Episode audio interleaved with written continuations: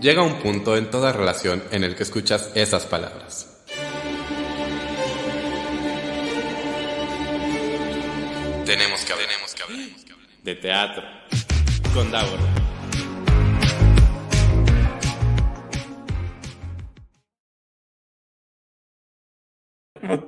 Muy buenas tardes, seres teatrales. Bienvenidos, bienvenidas, bienvenides una semana más a Tenemos que hablar de teatro. Yo soy Davo Herrera.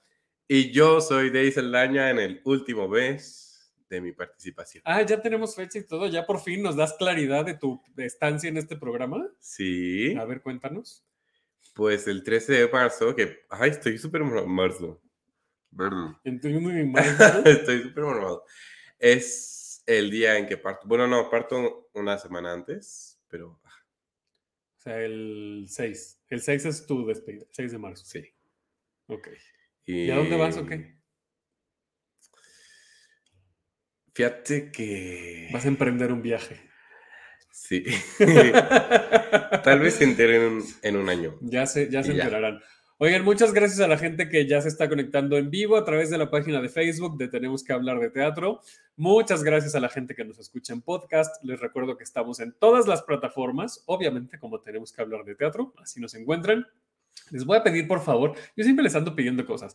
Lo malo es que no siempre me ayudan a cumplirlas, pero miren, pedir no empobrece, ¿verdad? Entonces voy a pedir, si nos hacen el enorme favor de eh, calificar los episodios y el podcast, sobre todo en Apple Podcast, porque es la plataforma más fuerte en donde, donde más nos escuchan, pero también funciona en eh, que le den like en, en- en Spotify eh, y que dejen una reseña. Eso también nos ayuda mucho a posicionarnos mejor y a hacer de esta comunidad de seres teatrales cada vez más grande. Que por cierto, ayer nos encontramos un ser teatral y se me olvidó preguntarle el nombre.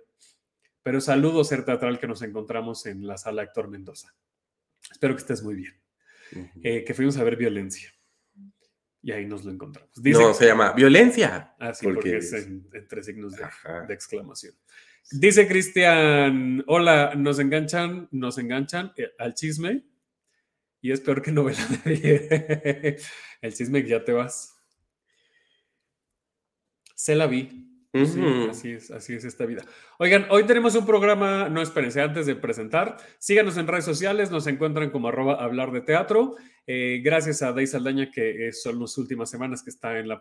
Va a regresar, ¿eh? O sea, tampoco creen que se va para siempre, se va a sentar como dos meses. Bueno, quién sabe, porque luego capaz que después de ese viaje Esperemos regresa que- renovado y regresa con otra mentalidad. La verdad esperemos que sí me ausente más seguido, muchas más veces. Ah, ya, el 6 de marzo se despide de ahí para siempre el programa. Ay, Ya. no. Ya, y luego regresará cuando quiera, pero se despide oficialmente. Dice Roger, es- no, es que no andes así, oye. Yo produzco, entonces te despido, ¿eh? y se acaba este programa. Pero tu rol de productor no es que pones dinero para esto, no, soy, no, no eres mi jefe. ¿Y tú sí? Gracias a Bolleristas Producciones que nos prestan StreamYard para poder transmitir, porque sin ellos no podríamos hacerlo. Ellos son los que ponen el dinero. dinero.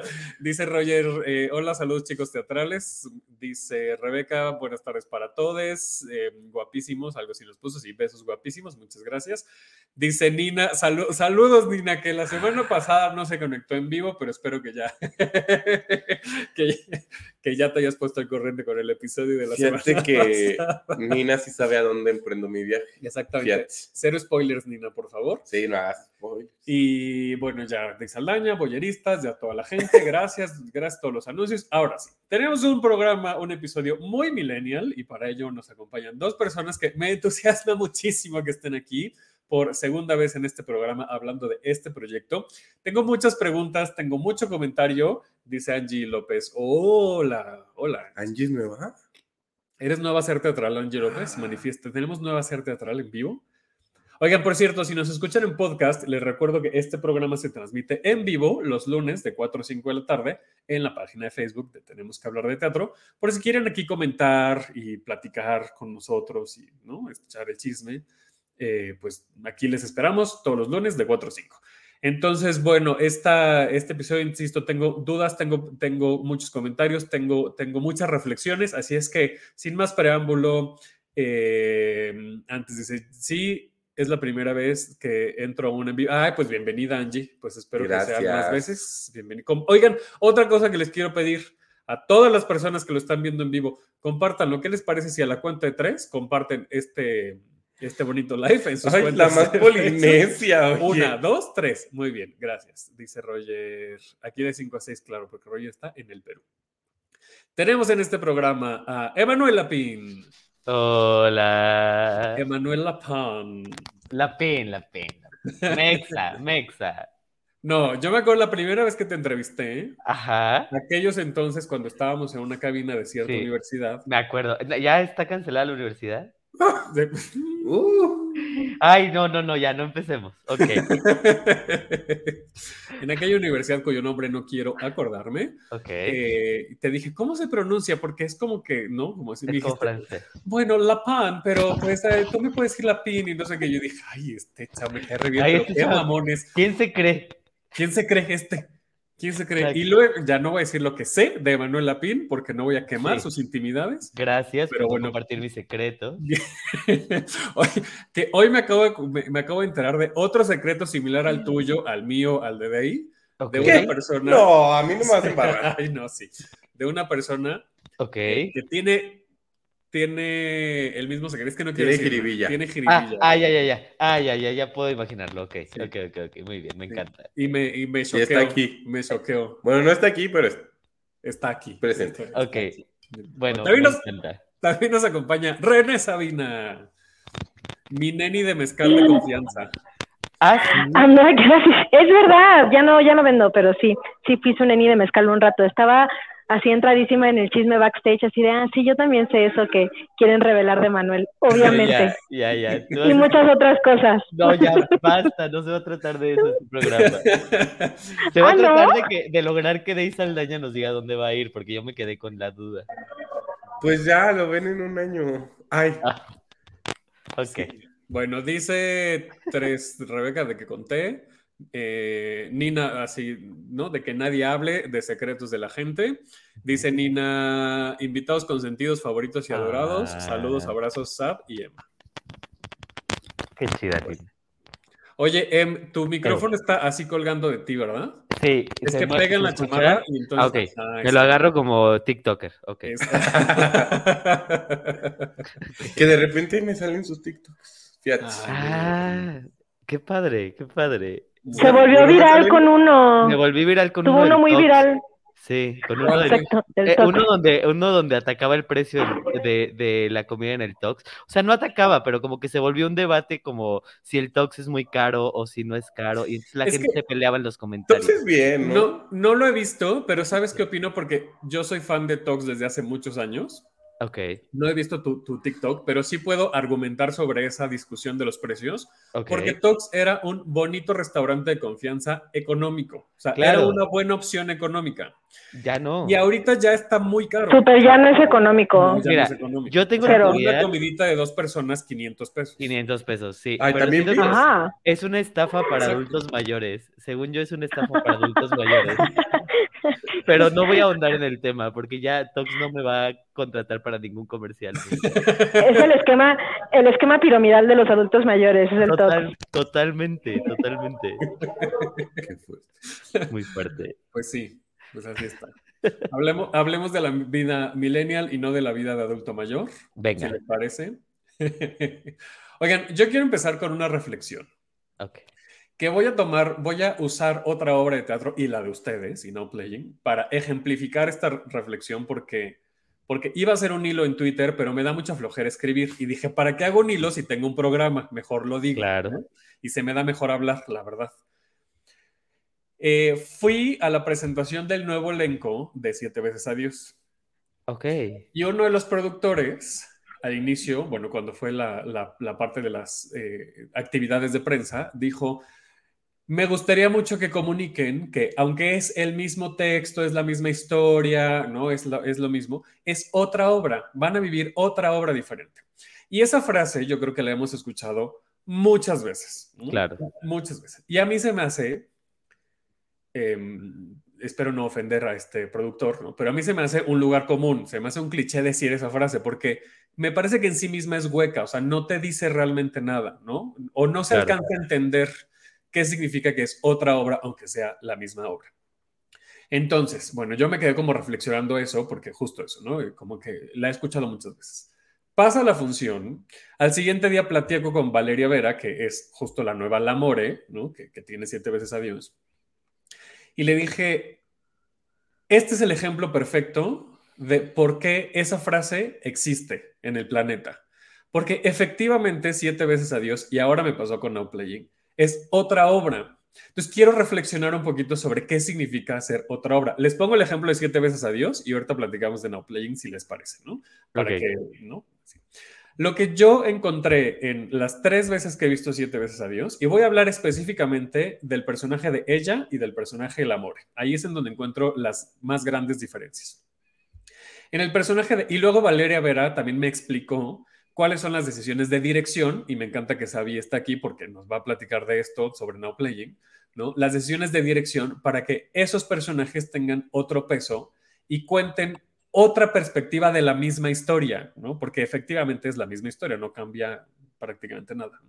En el caso del Amore, el personaje que interpreta ahora Valeria Vera, ¿no? Cómo lo aborda, es de una manera para mí mucho más terrenal y estoy hablando como que así, como muy al aire, ¿no? ¿Qué significa esto para mí? Pues bueno, a diferencia de César Enríquez y del aguacate, que, que ya los vi a los otros dos también, eh, me parece que sus expresiones corporales, eh, la manera en la que hablan, la manera en que se mueven, la manera en la que abordan, ¿no? el, el tono de voz, es un poquito más etéreo, ¿no? Es como más delicado, eh, pues justo juegan con esta, ¿no? con, con, esta línea eh, borrosa entre lo masculino y lo femenino, ¿no? Porque el amor, pues es, una, es, es, es, un ente, no es una entidad, no, no tiene género, eh, y, y, y, eso, ¿no? Este, se siente como más, como, como con, con más ligereza, sobre todo en sus, en, sus, en su expresión corporal, si yo pegándole a Dave.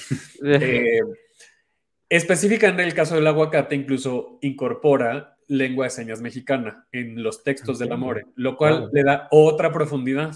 Claro. Y César, pues es muy cabaretere, entonces aborda el personaje desde el cabaret, ¿no? Eh, es, no sé cómo explicarlo, pero se nota, es decir, hay como una esencia ahí de cabaret. Y Valeria, insisto, es mucho más terrenal. Los textos caen con mucha mayor contundencia. Hay unos tonos de voz en ciertos personajes que hace, sobre todo en eh, el cajero del Oxxo y en, la mesera, eh, que le dice a ella, precisamente, eh, la mesera le dice a ella, tómate tu tiempo, que tanto con el aguacate como con, con César se nota un pequeño cambio de voz, pero con Valeria es mucho más notorio. Entonces se nota mucho más que quien le está diciendo esa parte del texto es la More, no el personaje de la mesera. O es la More y no el personaje del, de, del cajero del Oxxo. ¿no? Uh -huh. Entonces tiene otro peso porque es como si la More hubiera, o sea, se nota mucho más que la More entró al cuerpo de estos personajes para darle un mensaje a los otros dos personajes. ¿no? Por eso siento que es otra obra, porque se siente un cambio de, peso en el texto.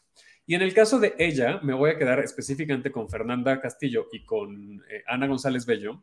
Fernanda tiene una actitud en el escenario mucho más entrona, ¿no? Ella tiene la energía como mucho más arriba, se nota una mu mujer mucho más fuerte.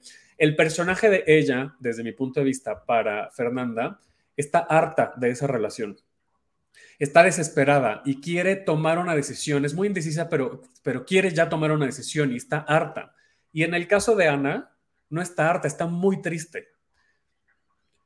Eh, lo aborda desde, de, de, de, así lo siento yo, desde una profunda melancolía y una profunda tristeza de no me gustaría que esto termine, pero sé que es lo que necesito en este momento. No es hartazgo.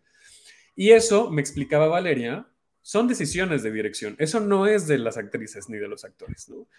Entonces, lo que me dijo es justo eso. Hay, obviamente, en conjunto con, con las personas que están actuando, ¿no? No, no son solamente decisiones aisladas de, del director. Lo que me dijo Valeria específicamente el Amore es que Alan Estrada le pidió que quitara toda esa teatralidad a su personaje el Amore para que su personaje sea mucho más terrenal, ¿no? Que no sea como, ah, no, etéreo y así, sino que era mucho más directo. Y ahí, perdón por todo este chorro que me aventé, pero Es que ya está, se te fue René. Sí, porque ya está aquí está, aquí está, aquí o sea, imagínense Aquí que estamos. esto yo lo iba a escribir en, en Twitter, no me iba a alcanzar, qué flojera Sí, escribir. no, todo. no, no. No iba a ser un hilo. Creo que más bien tienes una nueva tesis. Exacto. Y entonces me cayó como este 20 y dije, esto es para mí que es otra obra, porque la manera en la que ese personaje está viviendo esa historia, está viviendo esa situación, te está contando otra perspectiva completamente diferente. Claro. Y en el caso de Now Playing, ya, ya hablando ya de Now Playing, encuentro que es otra obra. Y no porque, ay, Manuel, ay, mira, ya cambió de locación. sí, me- hablé tanto tiempo Llegó a su casa. que ya llegó a su casa. Eh, sigue silenciada esa, Sabi, nada más te, te aviso por si quieres ir. Ah, exacto, sí, ok. Eh, entonces, yo lo que, lo que veo en Now Playing es un cambio. Yo la vi en la primera temporada, en El Milagro, Uy. hace cuatro años, ¿no? Sí, hace cuatro años. Cuatro años. Y ahora la acabamos de ver en El Granero hace una semana, ¿no? La vi en el Inter, en un streaming, en donde dieron función en, en la capilla. Claro. Pero el streaming se me estaba trabando mucho y no se escuchaba bien. Entonces, no tengo ese punto de comparación. Entonces, voy de- de- del milagro ahora al granero. Y encuentro otra obra. O sea, encuentro un abordaje completamente diferente, que es el mismo texto, son las mismas situaciones, son las mismas anécdotas, son las mismas cartas, pero la corporalidad, la coreografía, la iluminación, obviamente el uso del espacio, porque son espacios diferentes, están contando otra perspectiva de esta, de esta misma anécdota y de, de este, de este mismo camino de este personaje, que me gustó mucho. Yo disfruté mucho ver Mm, una obra distinta, ¿no? Sí. Es, una obra que, que me llegó desde otro lugar, ¿no? Ahora le puse más atención a unas cartas que antes no les había puesto atención, eh, ¿no? Como que me llegaron palabras que antes no me habían llegado.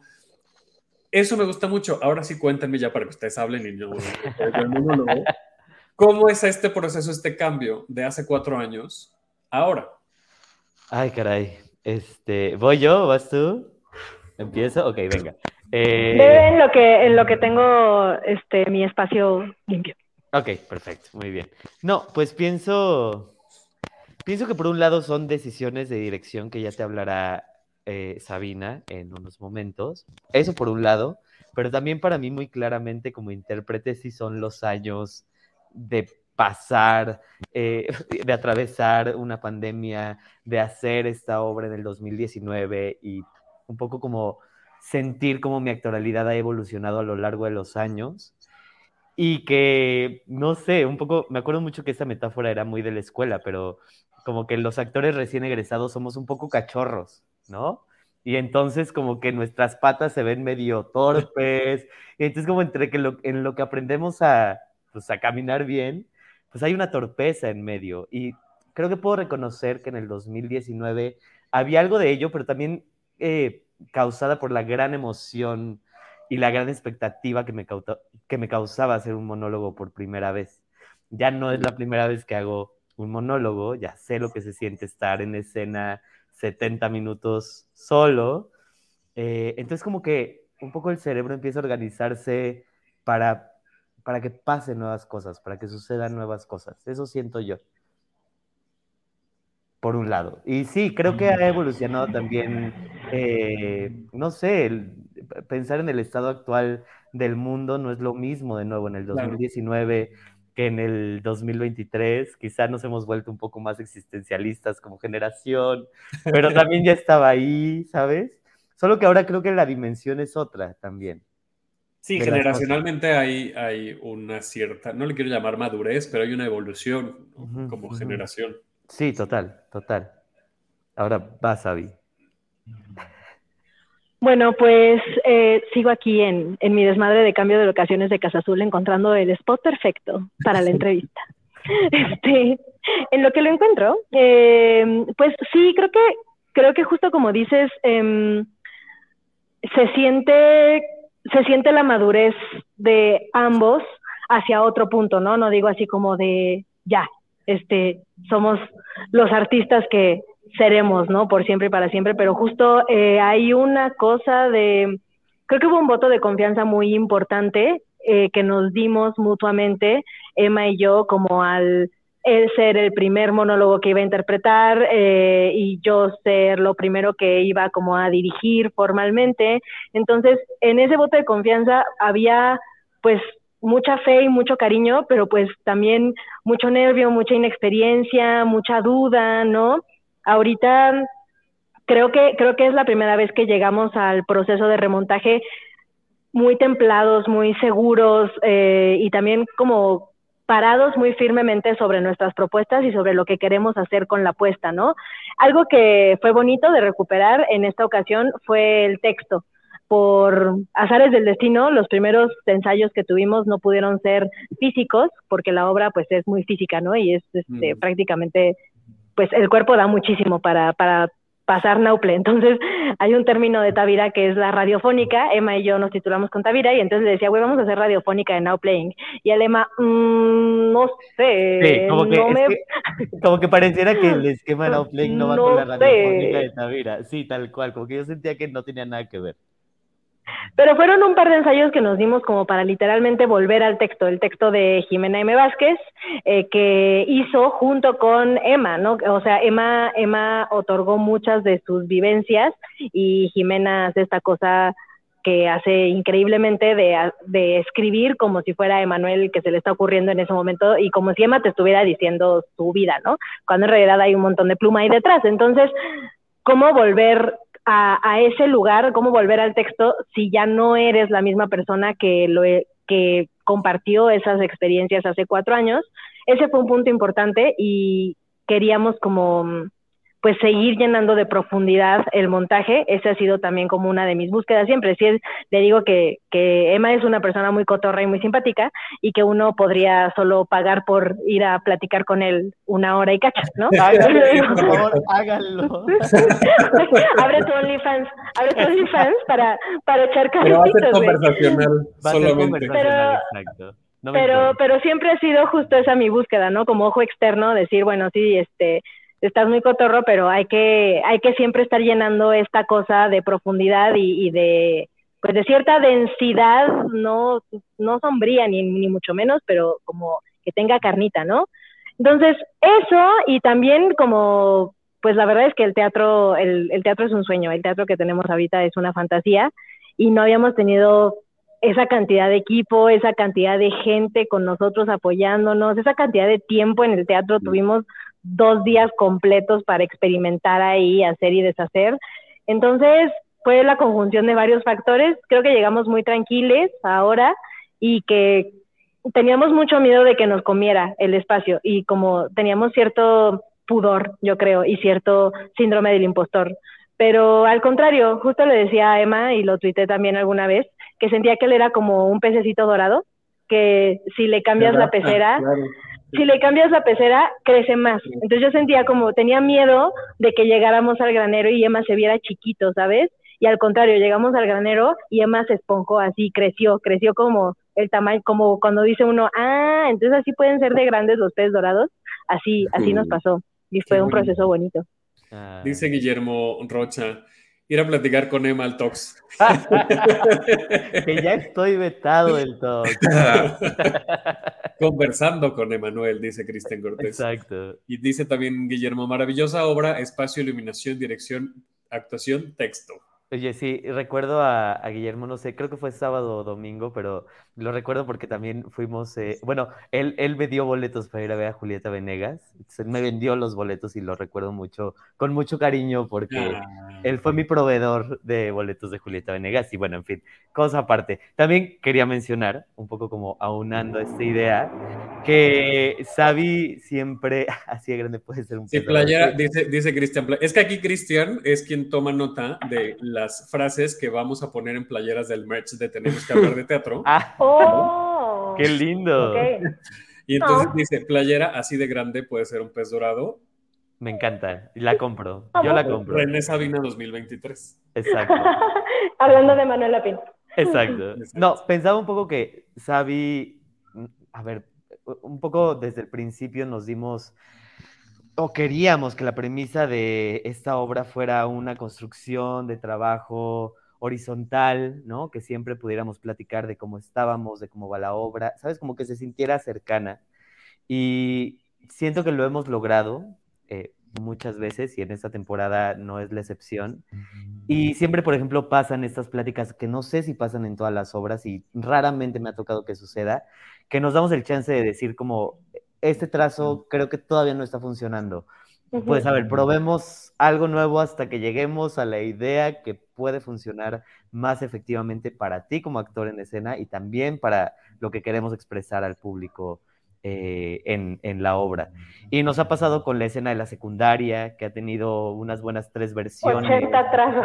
80 trazos. Nos ha pasado con la escena de Milhouse, que son escenas muy complicadas actoralmente y que sí me llevan como un cierto estado eh, físico y emocional que tengo que llegar. Y como que Sabi todo el tiempo, pues justo me da esa oportunidad como de reflexionarla, como no, no sentir que el trazo o la obra ya está tallada en mármol y que es absolutamente eh, inamovible, no, todo lo contrario. Tampoco es que queramos cambiarla completamente porque sería otra obra y ahí sí sería tal cual otra cosa. Otro Fonca. Otro Fonca, exactamente. Pero pasa, pasa que volvemos a escenas que creemos que pueden ser cada vez mejores y, y esta vez en el granero con este espacio como que nos dimos chance de, de trabajar escenas muy específicas. La coreografía no la había trabajado en cuatro años, la última escena, y vino mi coreógrafa Shanat Jaimes, embarazadísima como Rihanna, a montar la coreografía con su panzota de siete meses. Y fue, fue un proceso muy bello, fue un proceso muy, muy hermoso. Oye, también este un saludo, un saludo y un reconocimiento enorme a Pedro Pasarán, que se sumó al equipo en esta ocasión. Ya tiene con nosotros dos temporadas, pero él está a cargo de la iluminación. Entonces también fue, pues fue una cosa muy distinta, ¿no? Es algo que, que podrán haber tal vez notado del milagro para acá, eh, diferencia, y ese es, ese es Pedro Pasarán. Totalmente, totalmente. Yo, una de las cosas que más disfruté fue justo la iluminación y el audio. ¿Quién hizo el diseño de audio? Alejandro Carrillo. Sí. Alejandro Carrillo. Tanto Alejandro, que es mi diseñador sonoro, como Shanat Jaimes, e, estudiamos en la prepa juntos. Entonces, como que hay algo también ahí de melancolía, como que nos Ah, hemos traído. Javi odia, pero yo, o sea, yo desde la prepa, es que ellos estuvieron en esa fiesta mítica de. de Así, eso sucedió, sucedió. Esa sucedió, está basada en Hay hechos fotos, reales. yo he visto fotos de eso. Ay, Sí hay fotos. sí, sí que hay, sí que hay. Pero bueno, pues. Y de hecho- Melting Millhouse, o sea, literal se ve así. Lit, muy lit, muy lit.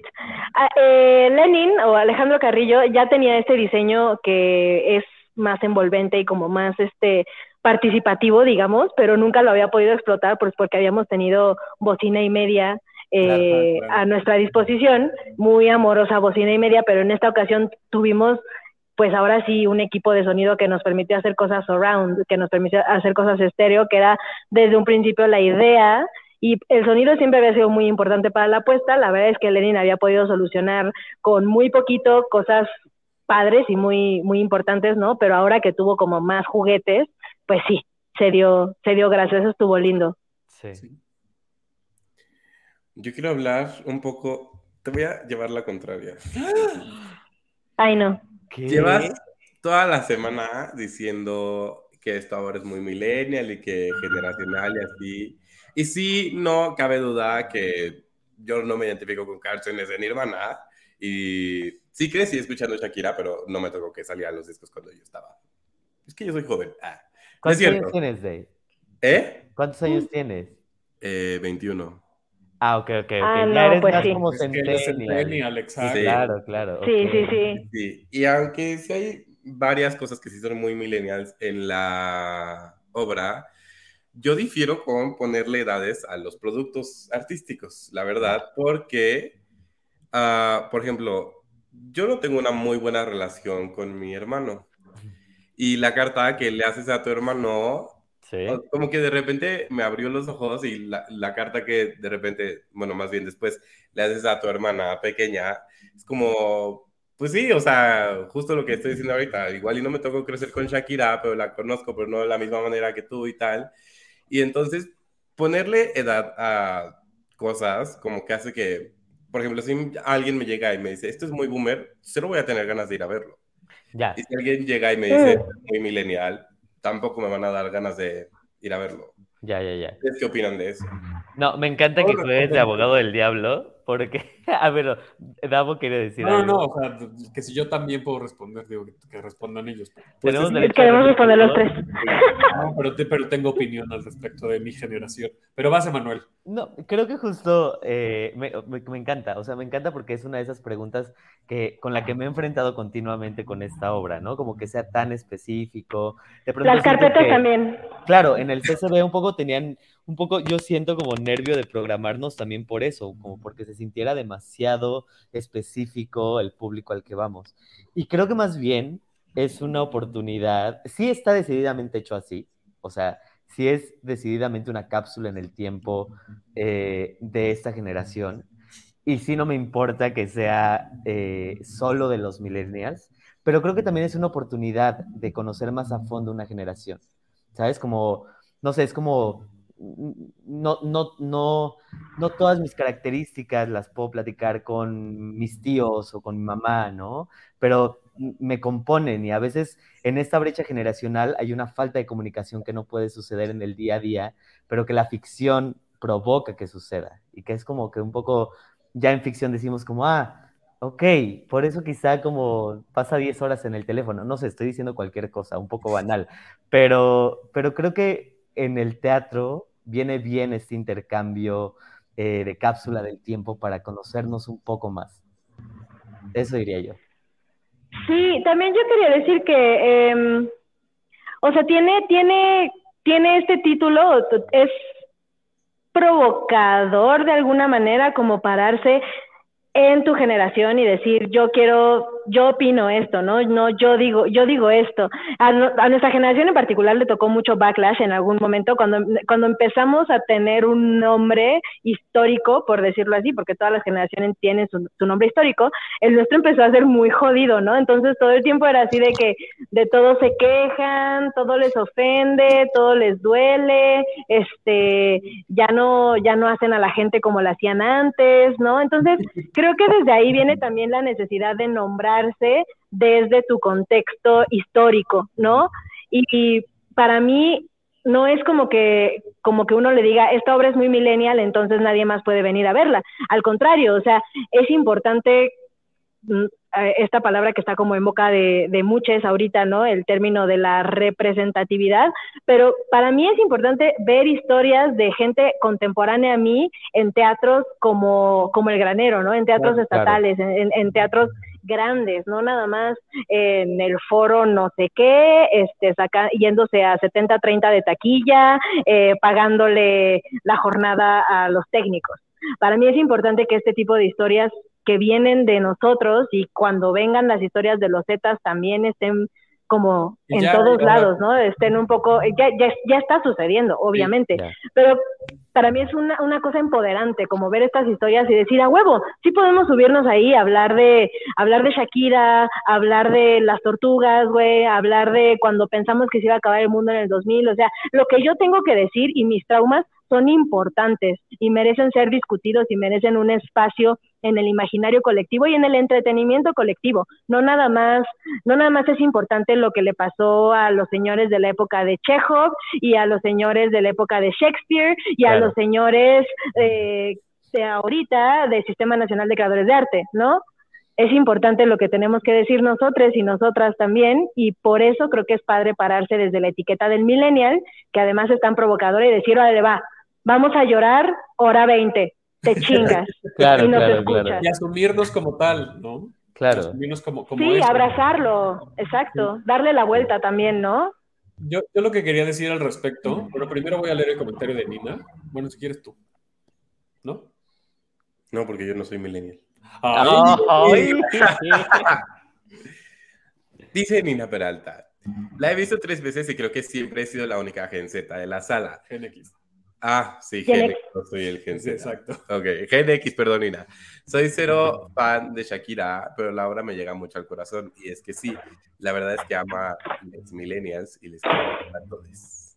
Y que al final también pensando y abonando, eh, abonando esta idea, la obra sí trata de mi disco favorito, Servicio de Lavandería, pero trata del disco favorito de todos. Un poco como yo le pongo el nombre de Servicio de Lavandería, pero hagamos cada uno nuestra transferencia con nuestro disco personal, ¿no? Y creo que, creo que todos tenemos uno. Ojalá todos tengamos un disco favorito, una rola favorita que nos acompañe. No tienes. Es que justo una de las cosas millennials Es que yo no. Sí. es el tema de los álbum, ah, de los Claro, álbum, claro. ¿no?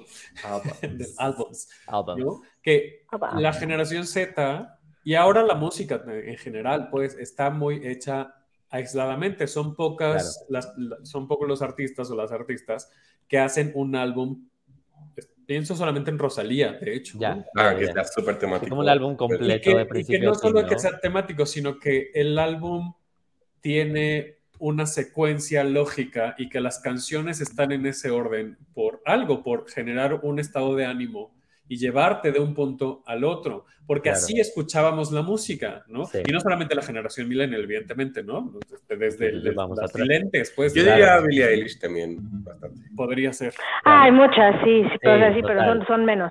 Pero Sí. son las menos, ¿no? Y antes, eh, La más draga. en nuestros tiempos, Ay, perdón.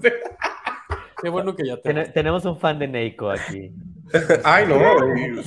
Bueno, eh, eso, ¿no? Sobre, sobre la música. Pero yo quiero decir sobre las generaciones Sí, que a mí me parece que decir que algo es muy millennial no tiene que ver con la edad, tiene que ver con el estado mental y con el, sí, con el estado mental, con, con la actitud a la que se pueden afrontar cosas.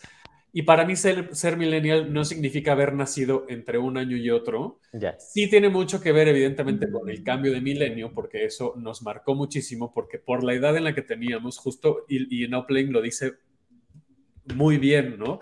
Te- nos afrontamos en ese entonces a, a que venía un fin del mundo, y es que sí fue un fin del mundo, o sea, sí empezó otra humanidad a partir del año 2000, ¿no?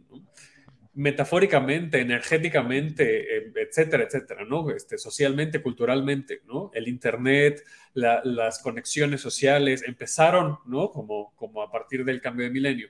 Pero además de eso, además del tiempo, me parece que es esta, esta ruptura que, de la que hablaban hace un momento entre a la generación X y a la generación boomer, tenían, porque me parece que además era casi que una obligación, que comportarse de cierta manera. Y la generación Z, la generación millennial, creo que somos la primera generación en que cuestionamos eso y dijimos, no tengo por qué ser médico, ¿no? No tengo por qué irme a vivir a una ciudad que no quiero, ¿no? Puedo tomar mis propias decisiones como adolescente o como joven adulto. Eh, no digo que sea exclusivo de los millennials, seguramente habrá gente de generación X y gente de generación boomer que, que lo vivió y que así lo hizo, pero como generación, ¿no? Me parece que somos la primera generación que empezamos a tomar esas decisiones eh, y que empezamos a abrir camino ahora para esta radicalidad que yo admiro mucho a la millennial, ¿no? Claro. La admiro muchísimo porque justamente los millennials todavía tenemos un poquito de miedo de cambiar radicalmente, ¿no? Sí. Y que Sí, la sí, generación Totalmente. no, o sea, a ver, espérate, esto es así, pum, se acabó, ¿no? Totalmente, sí. Entonces, a mí me parece eso, eso es lo que quería decir sobre, sobre mi respuesta a lo que dice. Estoy de acuerdo con Ney, porque, ojo, para mí una cosa es la etiqueta de, de la generación y otra cosa es el edadismo, ¿no? Claro. O sea, porque ocupar la etiqueta del boomer como algo aburrido, soso, eh, terco, cerrado, eso estás ocupando la etiqueta para, para menospreciar o para denostar a un grupo de personas, como a todas, ¿no? Todas las generaciones tienen un, etiqueta, un uso de esa etiqueta, claro. pero para mí ese uso de etiqueta millennial es una actitud, un, un estado mental, más Sí. que, más que un, un término de edad, ¿no?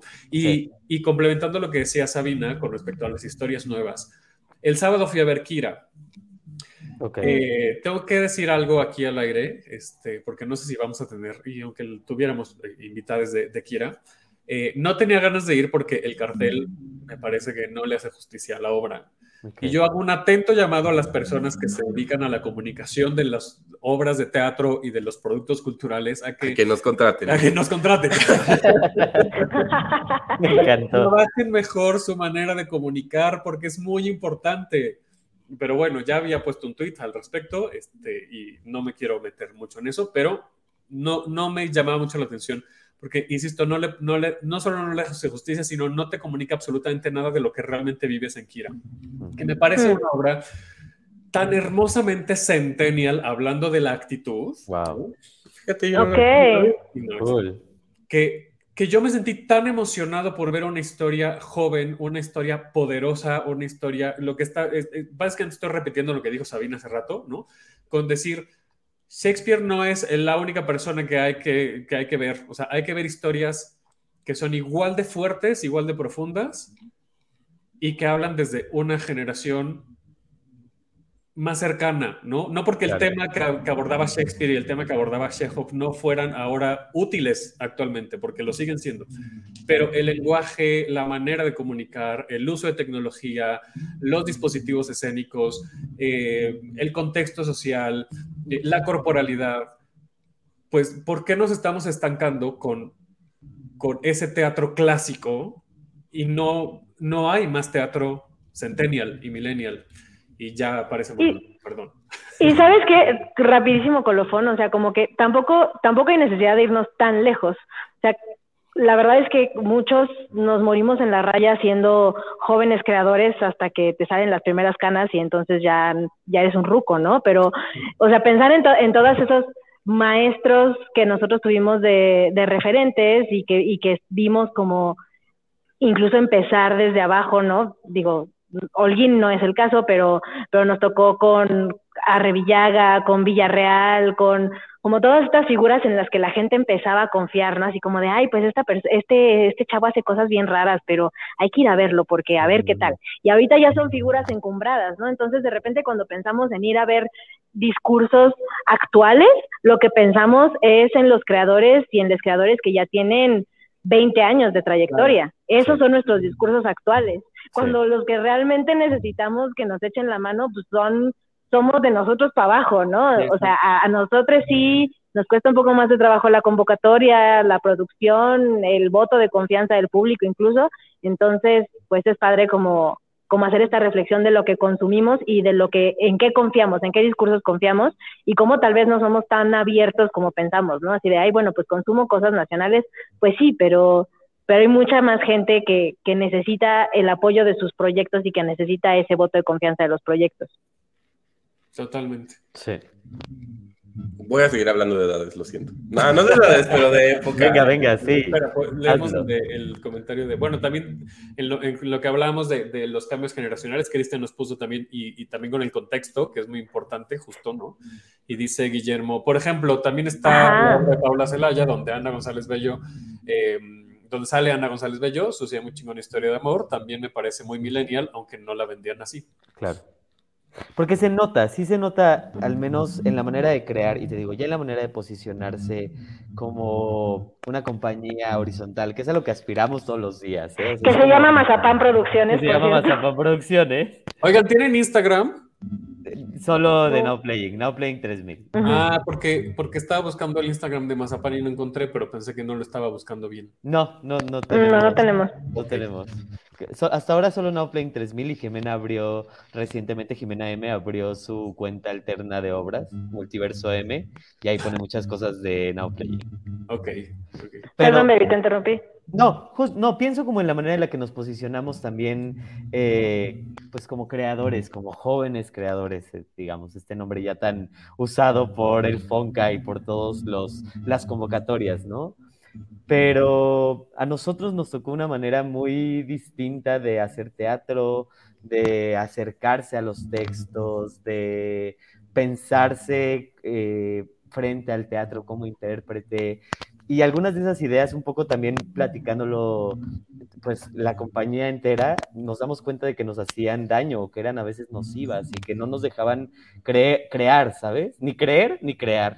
Eh, y nada, un poco creo que con Now Playing ah, diario intentamos ir rompiendo esos esquemas y, y ver si podemos jugar desde el otro lugar. Pienso mucho también que Now Playing fue mi tema de tesis y una de mis sinodales, que se llama Carmen Mastache, una actriz tremenda, enorme, hablaba muchísimo de, de- del gran poder que tiene el teatro, ¿no? Y de cómo, cómo, cómo gestionamos el poder en el teatro, ¿no? Y, y ella creía que, que, que Now Playing tenía una buena gestión de poder, ¿no? Eh, eh, específicamente hablando como creadores, ¿qué hacemos con nuestra voz en el teatro? ¿Cómo gestionamos ese poder que tenemos y qué mensajes transmitimos? Es, no sé, pienso mucho en eso. Sí, sí, sí.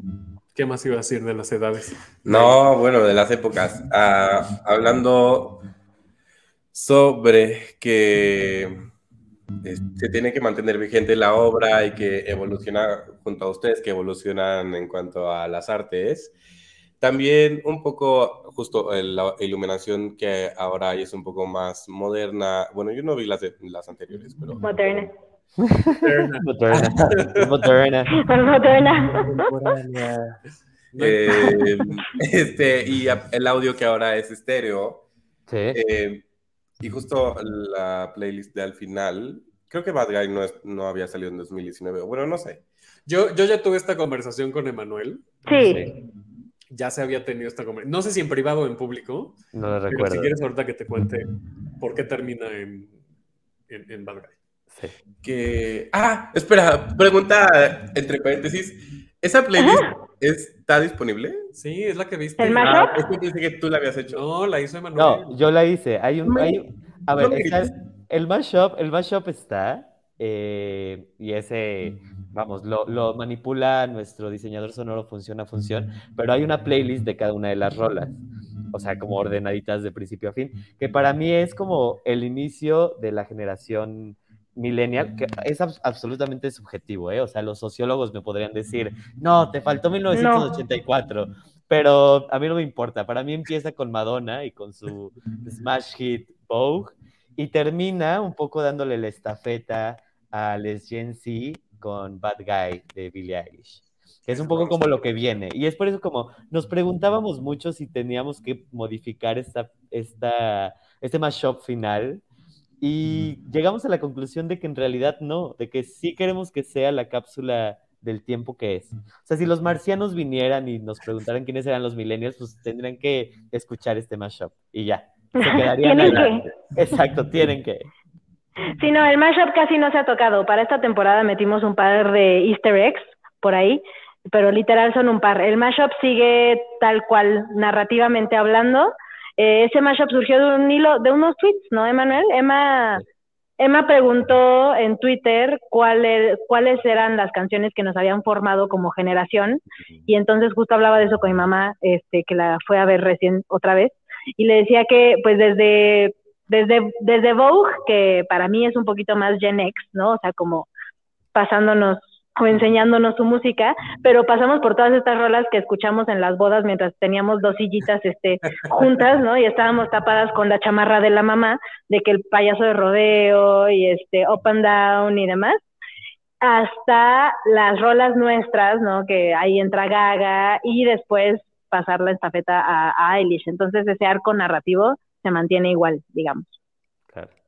Ahora, también quiero como eh, puntualizar que sí, un poco estamos hablando de este personaje que vivió pues muy pegado a la cultura gringa, ¿no? Y que tenía acceso a internet y que veía la televisión, porque también podríamos hablar de otros contextos millennials donde la música era distinta, Claro. pero un poco sí estoy pensando en este niñe personaje globalizado, pensémoslo así.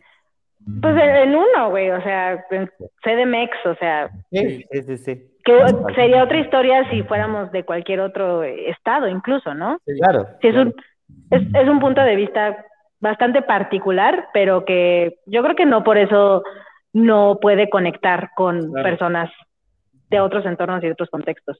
Claro. Sí. Ese fue tu Ah.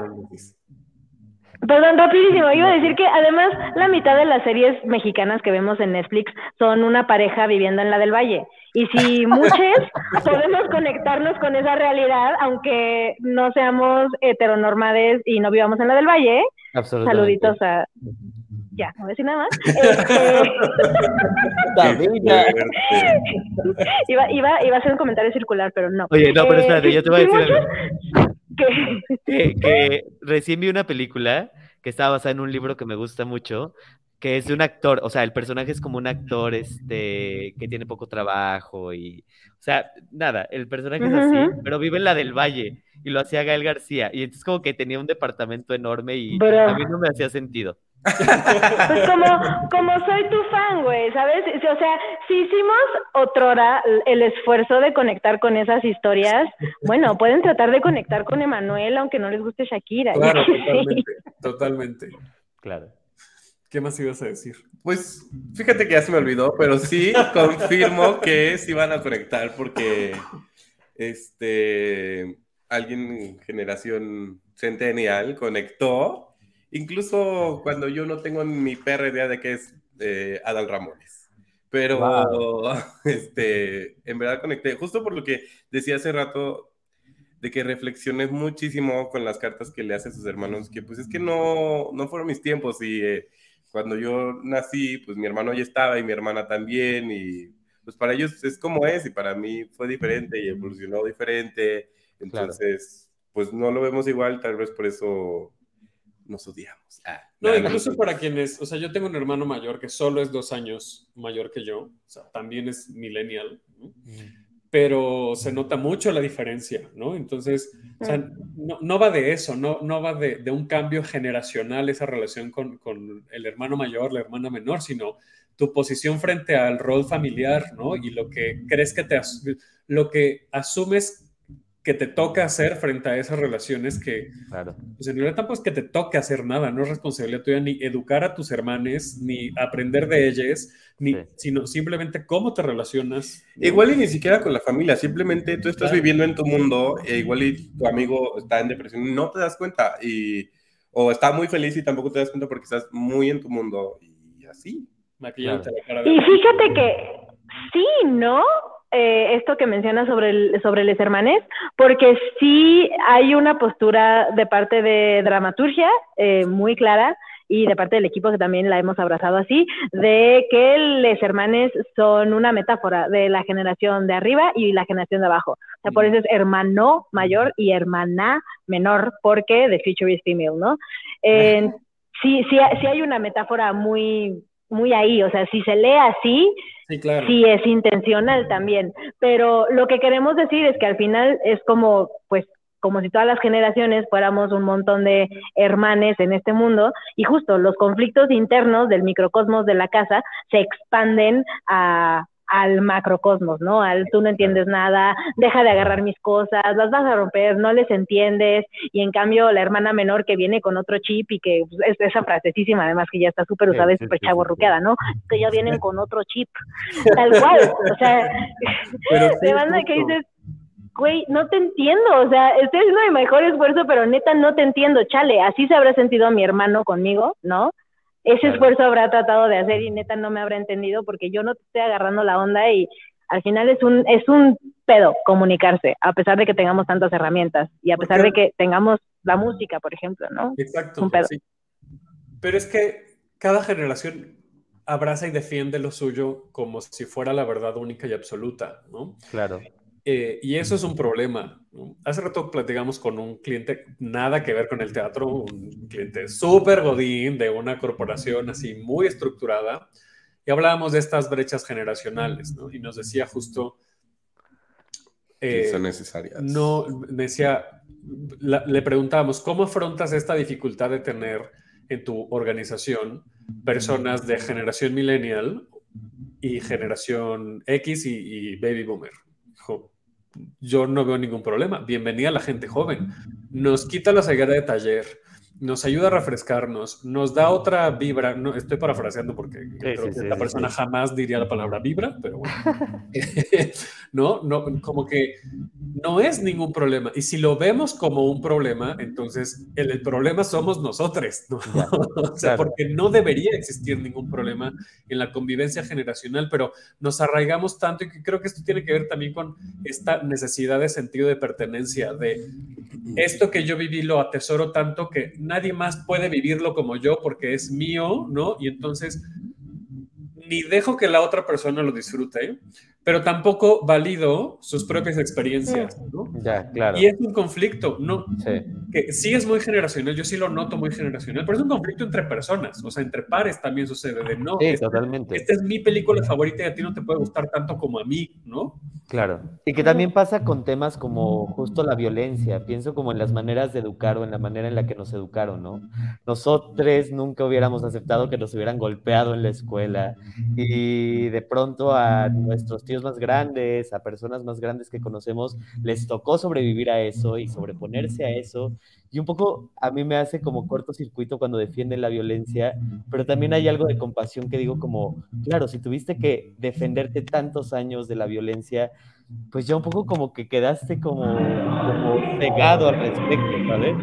Ahí- siento como que, que, que a veces eso pasa mucho entre generaciones. Sí, ya lo de los esquemas que tienes, sí. Sí. Lo que acaba de pasar, perdón, paréntesis, estoy aquí en un salón de Casa Azul y entonces una de las bocinas se prendió. Porque parar las bocinas en Casa Azul es un pedo porque te aparecen 80 y entonces solamente tienes que hacer un acto de fe y pucharle a una así de espero que sea la mía. Resulta que no. Por eso empecé, empezó a gritar el salón. Estuvo súper heavy. Oiga, pues ya se nos acaba el tiempo. Como dice Malena, nuestro peor enemigo. Nuestra amiguita Malena. Nuestra amiguita Pero cuéntenme, para ustedes, eh, pues, ¿qué reflexionan sobre estas generaciones? ¿Qué de- decía Sabi, ¿no? The future is female. Sí. Eh, ahora sí que, ¿cómo ven a las nuevas generaciones? ¿Qué viene para ustedes frente a la generación Z? Y ojo, yo lo decía el otro día, frente a la generación alfa, que ya están entrando a la primaria. Ojo ahí, o sea, ojo, ya Sí, ya están, ya están socializando. sí. Pues su primaria empezó digital. Es que va a ser un tema, o sea, esa generación Sí, va a ser un claro, tema. claro, claro. Totalmente. No sé, yo solo creo que tenemos que ser más compasivos entre nosotros, entre todos. Y ¿saben qué siento que viene? Vienen generaciones con mucha ansiedad. Entonces como que tenemos como que contenernos entre todos. Eso siento. Eso siento. Tú, Sabi. Sí, tal vez ser un poco mejor, mejores hermanos mayores Sí. que los que nos, nos tocaron. Yo doy clases justo a, a esa generación, me, me está tocando darles clase, clase y pues me estoy topando con, con banda muy sensible, eh, muy generosa, muy empática y con, con muchos conocimientos, como que las redes los traen también con mucho bagaje, por lo menos artísticamente, yo me topo a gente como que pareciera que ya trae experiencia y no, nada más es tiktokera, nada más, o sea, y gana varo del TikTok y tienen 10 millones de seguidores, así mis alumnos, ¿no? Claro. Entonces, eh, creo que nos toca, ah, no, no, no sé qué les toca a ellos, les toca un mundo mucho más jodido que el que nos tocó a nosotros y eso es triste.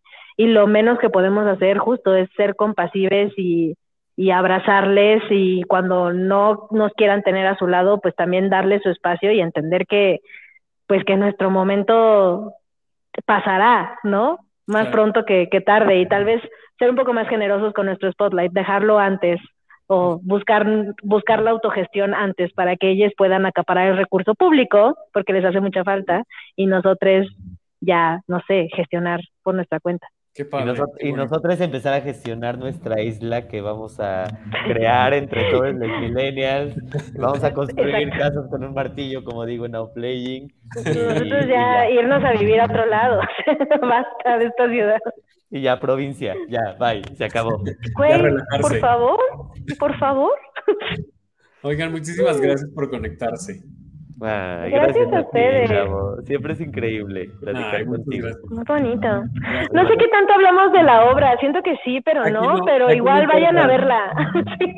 Ahora vamos al comercial. Aquí no importa si hablamos de la obra, hablamos de los temas que trascienden las, las obras y eso, eso es Ah, cool, todavía cool. más, más bonito, creo, ¿no? Que decir. O sea, Qué sí bien. hablamos de la escenografía, ¿no? Y de, de la iluminación y de, de todo, pero, eh, pero esto, ¿no? Lo que nos pega, lo que conectamos, lo que nos dice, ¿no? Los discursos que tienen las obras. Totalmente. bueno, Now Playing, al ser una obra tan millennial, eh, pues mismo que no hablamos de nuestra generación. Échense el comercial. A ver, me he hecho el comercial. Todavía estamos tres semanas más en el Centro Cultural del Bosque, Teatro El Granero, de jueves a domingo, horarios regulares de teatro, jueves de 30 pesos. Eh, vengan, vengan, vengan, la van a pasar muy bien. Hermanos mayores, hermanas menores. Es una obra para todo aquel y toda aquel que ha amado la música. y ya. Ahí está. No importa que sea. Vengan a ver Emanuel, vengan a ver a Emanuel bailar de la CRG. Exacto. Por ahí debí empezar. Por ahí Deja- debí empezar. Déjate tú en la CRG boguear. Ándale, ándale. Vengan a ver a. Emanuel boguear la Macarena. Bueno, arroba no playing 3000. Exacto, en todas las redes, Twitter, Instagram. Y bueno, eh, Instagrams personales, René.sabina en Instagram y en Twitter, René con doble E. eh, con doble E. René con doble E, una sola N. Y mis redes son mlapin, con doble M también. mlapin. M. Lapon. mlapin. El secreto de Manuel es que No, no. Dilo, dilo, dilo. No lo No. puedo decir. No está autorizado a decirlo. Tú, tú dilo. Yo hago, yo hago aquí el efecto, pero tú dilo. Eh, el secreto de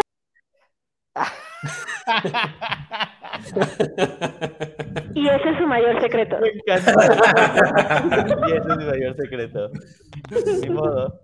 Oigan, pues muchísimas gracias, Emanuel, Sabi. Este, son siempre bienvenidos aquí. Cuando quieran, vengan a echar chisme teatral y, Sí. y millennial. Muchas gracias. Eh, gracias a toda la gente que se conectó en vivo a través de la página de Facebook de Tenemos que hablar de teatro. Muchas gracias a la gente que nos escucha en podcast. Acuérdense de recomendarlo, de, de compartirlo. Mándenle este episodio a su millennial favorito, a su millennial favorita.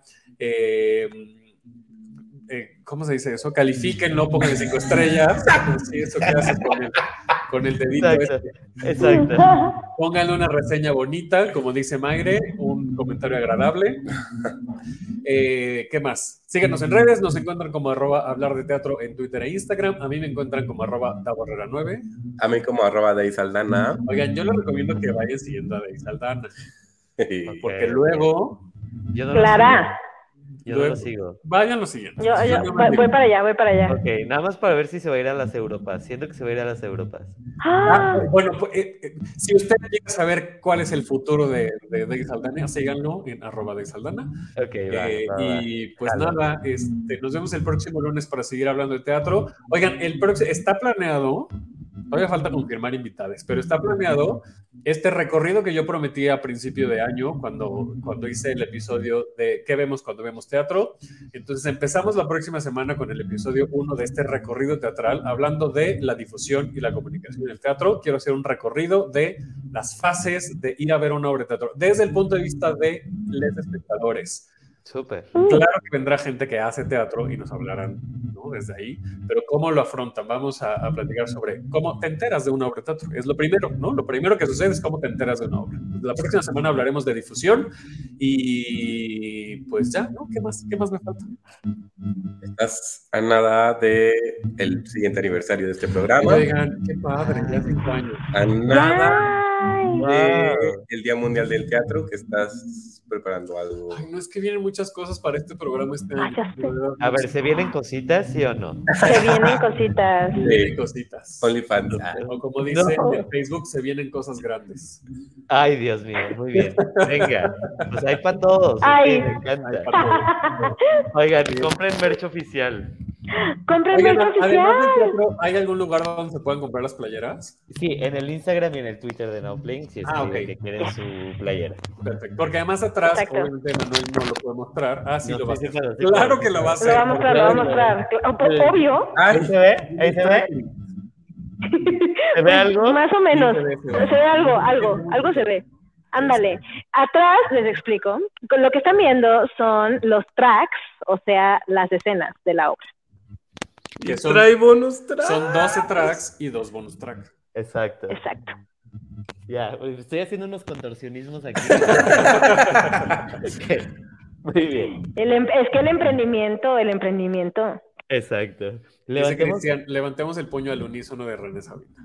¡Yay! Gracias. Yay. Bueno, pues esto es todo por hoy. Nos vemos el próximo lunes. En Sabi, muchas gracias otra vez. Gracias, muchas Les gracias, queremos. Davo y Dai. Muchas gracias. Les queremos mucho. Que estén muy bien. Eh, nosotros Gracias nos por vamos. Nos nos vemos el lunes para seguir hablando de teatro. Y adiós. Bye. Bye. Esto fue Tenemos que hablar de teatro. Si lo quieres, déjalo ir. Si es de Borrera, regresará cuando menos te lo esperes.